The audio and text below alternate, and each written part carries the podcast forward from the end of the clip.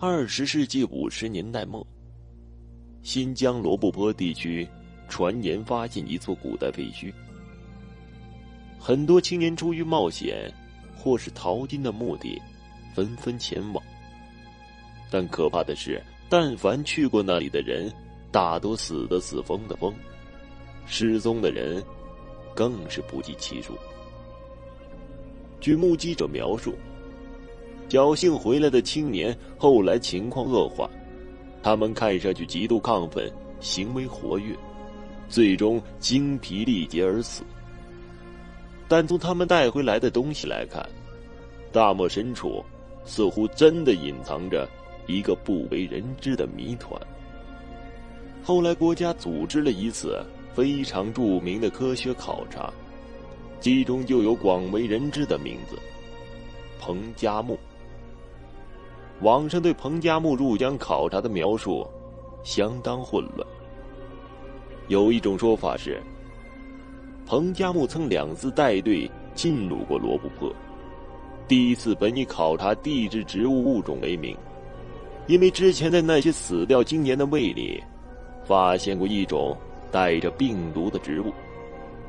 但中间却发现了一座完整的、用途不明的工程设施，据说那座设施是超越现代科学的，专家至今也不知道其用途。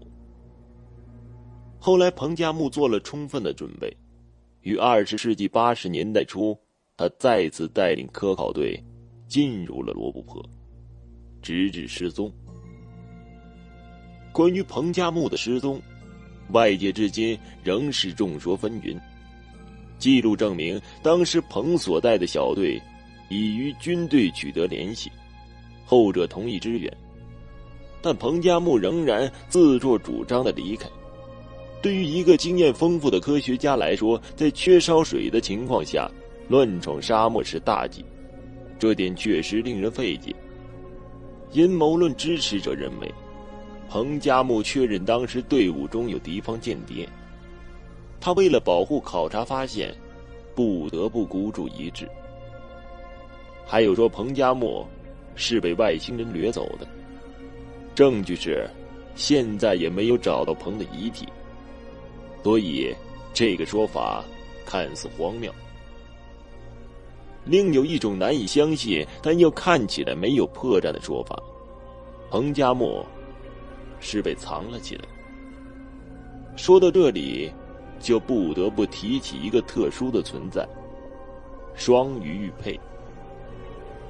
双鱼玉佩，没有人见过它是什么样，长什么样子，现在的观点大多都是猜测。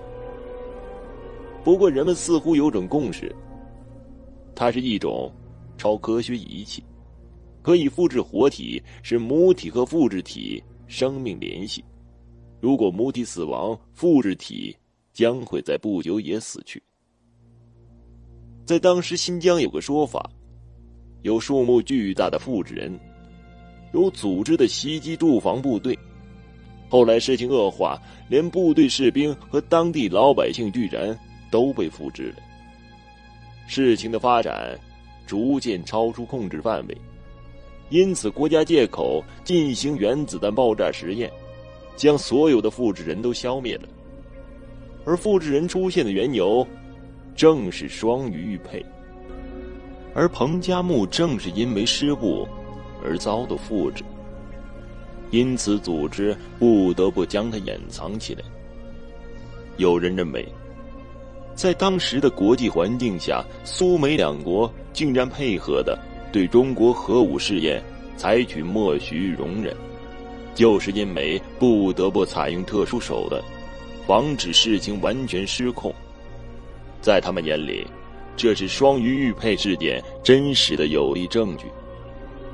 也有人说，罗布泊是平行宇宙的交错点，双鱼玉佩则是开启它的钥匙。还有一种观点认为。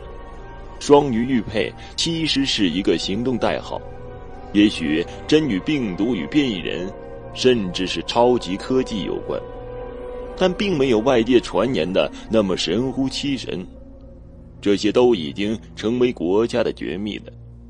我们现在的讨论只是出于对未知世界的好奇，以及对科学的求知欲。科学家的非洲发现过二十亿年前的核反应堆，生物学家发现过被现代鞋踩死的史前三叶虫，还有史前电池、史前太阳系图与外星人接触的记载。这些令人费解的谜团都指向同一个假想。也许史前真的存在过比我们还发达的文明，只是因为特殊原因，人类文明断层了。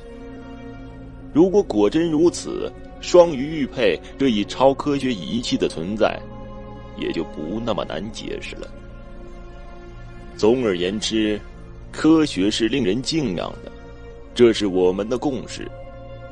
但仔细深究一下，到底什么是科学？专家定义，科学是对已知世界通过大众可理解的数据计算、文字解释、语言说明、形象展示的一种总结、归纳和认证。看似客观，但我们对科学的定义仅限于已知之中。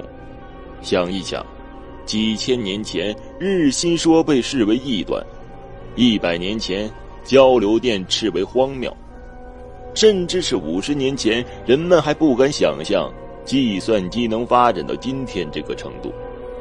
科学总是在发展进步的，也许有一天，我们可以真正破解罗布泊，以及他留下的有关双鱼玉佩的全部谜团。